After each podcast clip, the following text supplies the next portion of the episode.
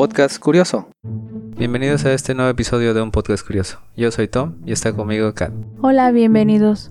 Iniciamos el 2020 con este episodio sobre los gadgets de los 80, muchos de los cuales utilizamos durante nuestra infancia, ya que aunque crecimos en los 90, estos seguían siendo funcionales. Los 80 marcaron la creación de muchos de los aparatos electrónicos que hoy tenemos y usamos a diario. Así es, muchos de los aparatos que se crearon durante esa época dieron paso a lo que hoy tenemos en nuestra mano como un smartphone, ya que este contiene casi todo lo que se creó durante esta época, como eh, la música que ahora tenemos o la forma en la que grabamos a veces nuestra voz en este.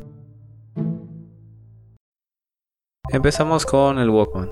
El Walkman era un dispositivo usado durante los 80s y los 90s. Fue uno de los primeros aparatos que permitía a la gente llevar la música consigo, ya que consistía en un reproductor de cassette que era de tamaño pequeño y que podías llevar contigo a donde sea. Conectado a unos audífonos tenías la música que tú querías contigo. Sí, este dispositivo en los 80s fue muy usado por la gente, fue muy popular, ya que podías llevar tu música a todos lados y también era un poco tedioso ya que tenías que llevar todos los cassettes de los artistas que te gustaban y si te gustaba alguna canción la tenías que brincar o así. Entonces no es como ahora que puedes escoger de los discos la canción que te gusta y ponerla en tu playlist sin necesidad de tener que escuchar todo el disco. Así es, si querías escuchar una canción y la canción estaba hasta el final del cassette, tenías que presionar adelantar y esperar a que caiga hasta donde estaba.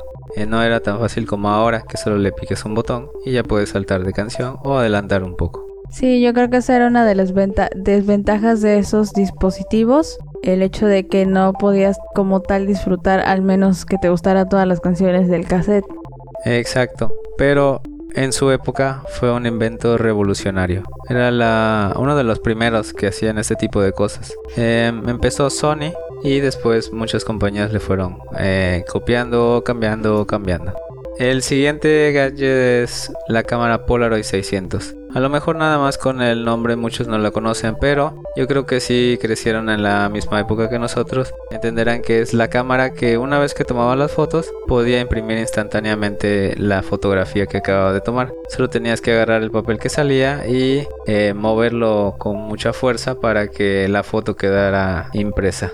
Estos dispositivos eran un poco caros ya que pues, la innovación que tenían era que no tenías que esperar hasta que estuviera el rollo completo o que lo llevaras a revelar para que pudieras tener tu fotografía. La ventaja que te daba este tipo de cámaras es que ya la foto salía instantánea al momento de agitarla. La fotografía obviamente era un poco, bueno, el papel fotográfico era un poco más grueso que el convencional.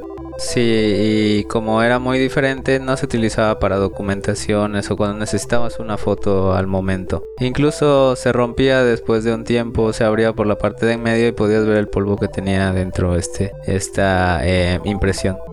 O si no agitabas bien la foto, bueno, el papel no salía bien la foto también. El siguiente es el reloj Casio, un reloj que tenía eh, muchas de las versiones tenían una pequeña calculadora y eh, con esta la hacía ver como un producto muy diferente, ya que no solo era un reloj, sino también tenía una pequeña calculadora que podías utilizar. Y podías utilizar entre comillas porque en realidad era tan pequeña que a veces era un poco complejo para las personas mayores sobre todo. Pero como niño eh, sí quedabas un poco fascinado, ya que era lo más cercano que podías tener a una pequeña computadora y a veces te sentías como que eras un espía.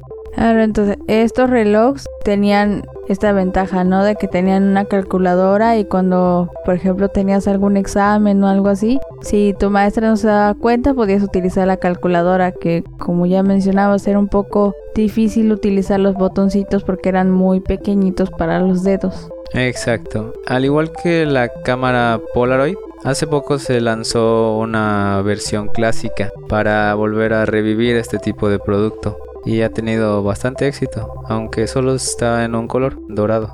Y la gente los compra por, por nostalgia, no porque realmente ahora lo necesiten como tal vez en aquellos tiempos que se vendía como necesidad. Eh, ahora es una novedad antigua, pero que sigue cautivando a muchos. El siguiente dispositivo es la consola de Nintendo, el NES, que es una consola que ayudó mucho a revivir la época de los videojuegos, que en ese momento estaba en una crisis muy grande, ya que había muchas empresas que creaban videojuegos de muy mala calidad y eso los llevó a tener una saturación de mercado y a tener ventas muy bajas. La consola de Nintendo pues era lo más cercano que podías tener como niño a la que nosotros conocemos como maquinitas o arcades ya que pasabas de estar yendo a jugar en algún lugar, una máquina muy grande, a estar sentado en la comunidad de tu, de tu casa y estar jugando los videojuegos que más te gustaban. Claro, y la ventaja de esto es que tenía varios tipos de juegos y podías como cambiarlos en el momento en el que estabas en tu casa, ¿no? Uno de los más famosos eran Mario y Zelda. Exactamente, entre los más conocidos en esa época estaban Mario y Zelda que hasta el día de hoy siguen existiendo. Yo recuerdo la primera vez que jugué un, NES, eh, recuerdo que era muy tarde y mi tía llegó a la casa con este con esta consola y me acuerdo que nos pusimos a jugar eh, con mi tío un videojuego de, de box eh, llamado Mike Tyson Punch y también ahí fue la primera vez que jugué Super Mario. Pues esos dispositivos ayudaban mucho a los niños a que tal vez no sus mamás no tuvieran ese dolor de cabeza de que estuvieran en la calle, o ya estaban en su casa jugando videojuegos. Sí, también pudo haber ayudado un poco en este tipo de cosas. El siguiente dispositivo son las cámaras Kodak. Eh, eran unas cámaras desechables, así es como se vendían, ya que eran cámaras que solo podías utilizar una vez, se acababa el rollo, lo llevabas a revelar y ya eran inservibles, ya iban a la basura directamente. Este, este tipo de dispositivos los vendían mucho en los parques. Y sí, como comentabas, nada más tomabas la foto y ya no, ya no la podías volver a utilizar. Normalmente las comprabas para, las, para cuando vacacionabas y pues ya para no tener la necesidad de comprar una cámara que era un poco más cara que las desechables. Exacto, solo se utilizaba como para guardar esos momentos en los que la gente viajaba o quería recordar un, un momento especial o un cumpleaños, pero sin tener que desembolsar una, para una cámara completa. O olvidabas tu cámara y ya tenías al acceso a una cámara desechable, pues era para tomar fotografía. Todo eso también. Creo, no estoy muy seguro, pero creo que aún la siguen vendiendo un poco en algunos lugares para que las puedas utilizar. Ya no sé si en verdad son algo bueno o nada más los hacen como por nostalgia igual. Sí, ya las vi hace como unos dos años en, en una tienda de, un hotel que todavía las vendían y se me hizo como gracioso porque digo, bueno, ahorita ya todo el mundo tiene un teléfono, pero pues la verdad a lo mejor como dices tú, ha de ser gente que las compra por nostalgia o o tal vez los abuelitos que están en contra de la tecnología. Sí, eso también podría ser. Las personas mayores eh, se les dificulta un poco más la tecnología y como esta cambia casi todos los días, eh, se mueve más rápido de lo que a veces una persona puede llegar a, aprender. Eh, otro de los dispositivos de Nintendo es el Game Boy, uno de los cuales salió a finales de los 80 pero también marcó una época ya que fue la primera, una de las primeras consolas en ser portátil. Una consola que podías llevar contigo y tus videojuegos igual los podías llevar contigo, tus cartuchos. Podías comprar cualquier videojuego y llevarlo y jugarlo en el camino. Esta fue una de las consolas que más vendió en esa época. Yo creo que mm, Quiero suponer que era porque la podías llevar a todos lados junto con tus juegos. Eh, el Game Boy fue uno de esos inventos que se le ocurrió a, a una persona de Nintendo que viajaba en un tren y vio a una persona jugar con una calculadora. Y ahí es cuando se le ocurrió que necesitaba algo como un entretenimiento para poder dárselo y poder jugarlo en verdad en lugar de estar jugando una calculadora. Claro, ya era mucho más entretenido eh, tener un, una consola portátil que una calculadora. Sí, obviamente. Eh, por último, uno de los gadgets que más marcó la época y hasta el día de hoy se sigue utilizando mucho y creo que muchos lo tienen en la palma de la mano, que ha cambiado bastante, hasta el nombre ha cambiado, pero sigue siendo en esencia lo mismo. Nos referimos a los celulares, que cuando fueron develados por aquella época era como un símbolo de, de dinero, de poder. era algo que solamente los que en verdad tenían mucho dinero podían darse el lujo de tener y que gracias a esto la gente lo empezó a consumir ya que quería ser visto de esa forma como sucede con algunas marcas de celulares en, en estos años. Sí, yo recuerdo haber visto en alguna película un celular de esos y eran muy grandes, igual se veía que la batería era súper grande y solo lo utilizabas para llamar. Y pues sí fue un invento que realmente en nuestros días es algo sin lo que ya no puedes vivir. Sí, efectivamente es uno de esos inventos que cambió por completo la vida y pasando las décadas se ha convertido en parte esencial de muchas personas, de muchos individuos. Lo utilizamos a diario. Ahora son los smartphones, pero en su momento eran solamente para realizar llamadas y han hecho cambiar el mundo. De las marcas que en ese momento dominaban eran Nokia y Motorola, que eran la que fueron los primeros, fueron los pioneros en este en este mundo de los celulares y en el de tener las conexiones de, de red y ahora ya casi ni existen esas marcas. Como que tambalean mucho y ya no, ya no son tan populares como lo eran antes.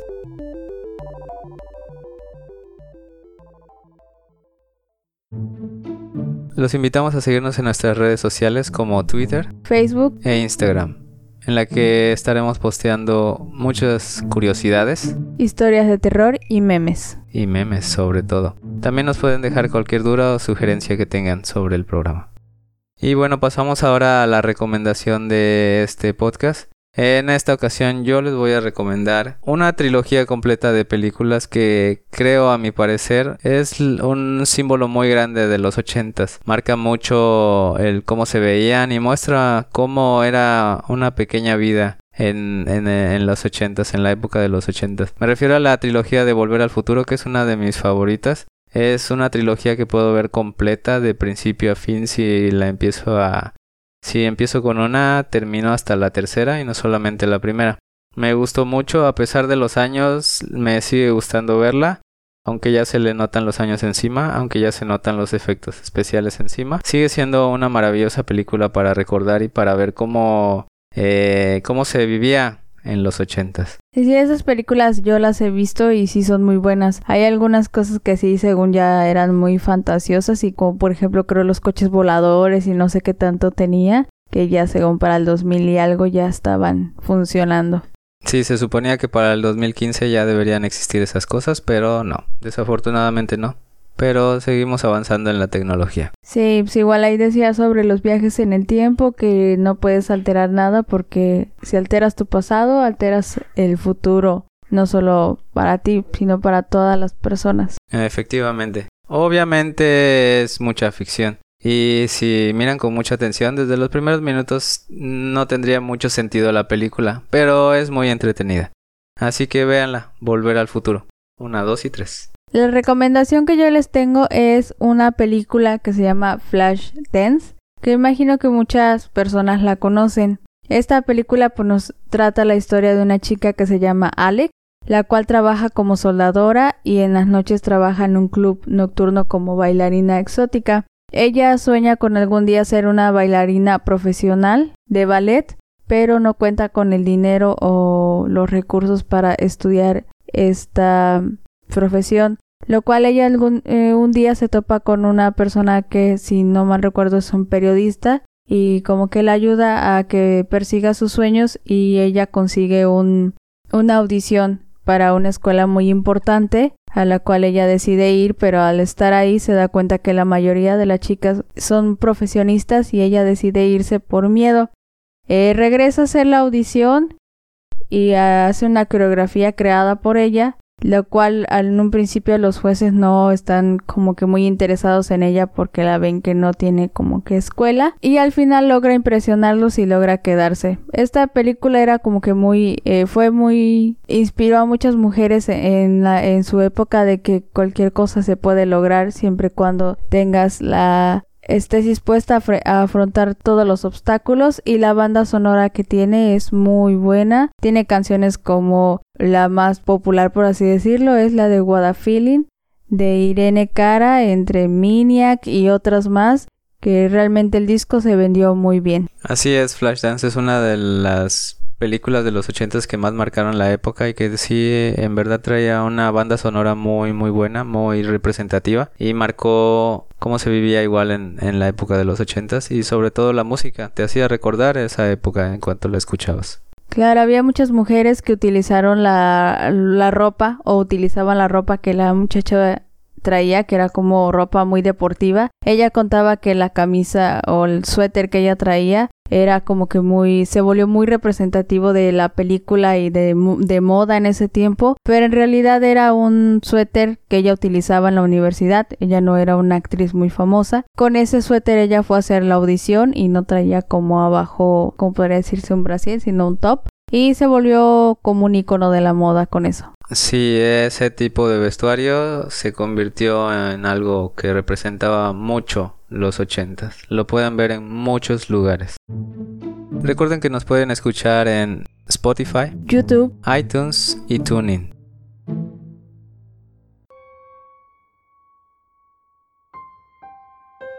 La historia de terror.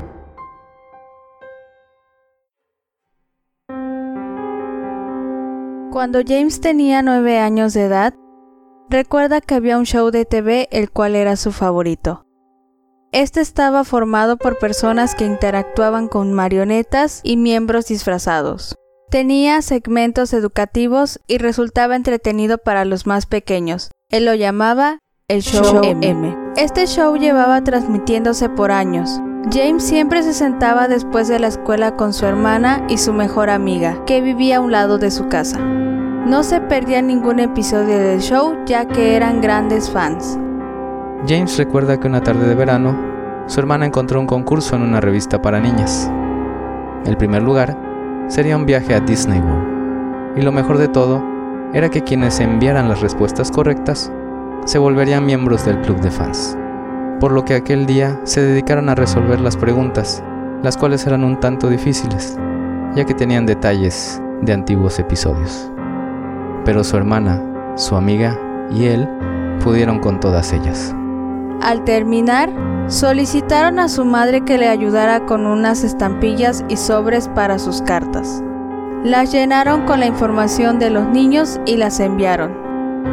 Días después, la madre de James le entregó a los niños un sobre que tenía su nombre y una frase que decía, Bienvenidos al Club M. Dentro del sobre venía una tarjeta de identificación con el nombre de los niños y la palabra miembro. Desde ese día, cada viernes recibían un folleto sobre el programa, fotos, anécdotas y antecedentes de los personajes. También les pedían ocasionalmente que promovieran el show y esperaran el tour que se estaba planeando. A mediados de julio los niños recibieron dos cartas, una como la que siempre recibían y la otra era un anuncio sobre el autobús del show que estaría en la ciudad. El autobús iba a llegar al sábado y todos ya tenían permiso de asistir. Estaban muy emocionados ya que tendrían a sus personajes favoritos frente a frente y aquellos que participaran al menos en cuatro juegos serían promovidos al estatus de miembros élite y recibirían una nueva tarjeta dorada. Aquellos fueron los días más largos de James. Todos los días planeaban con su hermana y su mejor amiga qué fotos se tomarían y qué actividades jugarían con ellos. El día tan esperado llegó. Su hermana había asistido a una pijamada la noche anterior y se suponía que estaría de regreso a las 12 pm. La madre de su amiga se ofreció a llevarlos y cuidarlos, pero la hermana de James no llegaba. Pasaban los minutos y siendo las 12.45 del día, la niña se desesperó e hizo que dejaran a James a la espera de su hermana, ya que su madre no podía enviarlo sin ella. Por fin, llegó la hermana de James, siendo la 1.40 de la tarde. Se apresuraron a ir al lugar del evento y al llegar vieron una gigantesca multitud a la distancia. James preguntó a su madre dónde estaban los personajes del show, ya que no los veía. Se acercaron con la madre de la amiga quien mostraba una cara de preocupación, al igual que algunos de los padres que estaban ahí. Ella les contó que el autobús estuvo ahí con todos los personajes. Les dieron dulces, los saludaron y uno de ellos les explicó que habían construido un set a las afueras de la ciudad en el cual harían un filme corto. Explicaron que llevarían a todos los presentes y empezaron con los niños. Era tanta la emoción que nadie puso objeción alguna. Se suponía que minutos más tarde llegaría un segundo autobús para llevar a los padres, pero Nunca este llegó. nunca llegó. El lunes por la mañana, en el episodio del show M, no se escuchó el tema de apertura como siempre lo hacía. En su lugar, uno de los personajes subió al escenario y le pidió a los niños que veían el programa que llamaran a sus padres. El personaje explicó que no habían realizado concurso alguno por medio de una revista ni habían entregado tarjetas del club de fans. Los padres de su mejor amiga lloraron mucho a la pequeña. Pero James creía que la niña se estaba divirtiendo mucho, tanto que no quiso regresar a casa. Pasaron los días y el viernes a la madre de la niña le llegó un paquete, el cual contenía una tarjeta dorada y un video. Al ponerlo, vieron con lágrimas en los ojos que era su hija en el set de grabación del show M. Estaba usando el mismo vestido que el día que desapareció. Se veía muy sonriente y al acercarse a la cámara la niña dijo, Hola mamá, me gusta mucho este lugar. De verdad deseo que estés aquí. Lamento que mis amigos se hayan retrasado, pero seguro que igual les hubiera gustado. Esta época es algo es muy representativa para muchas personas. Hay muchas cosas que siguen vigentes y hay muchas cosas que quisiéramos que regresaran. Para mí, la música de los ochentas es lo mejor que puede existir. Muchas gracias y pónganse a escuchar música de los ochentas. Y esperemos que la estén pasando bien y esperemos también que les haya gustado el programa.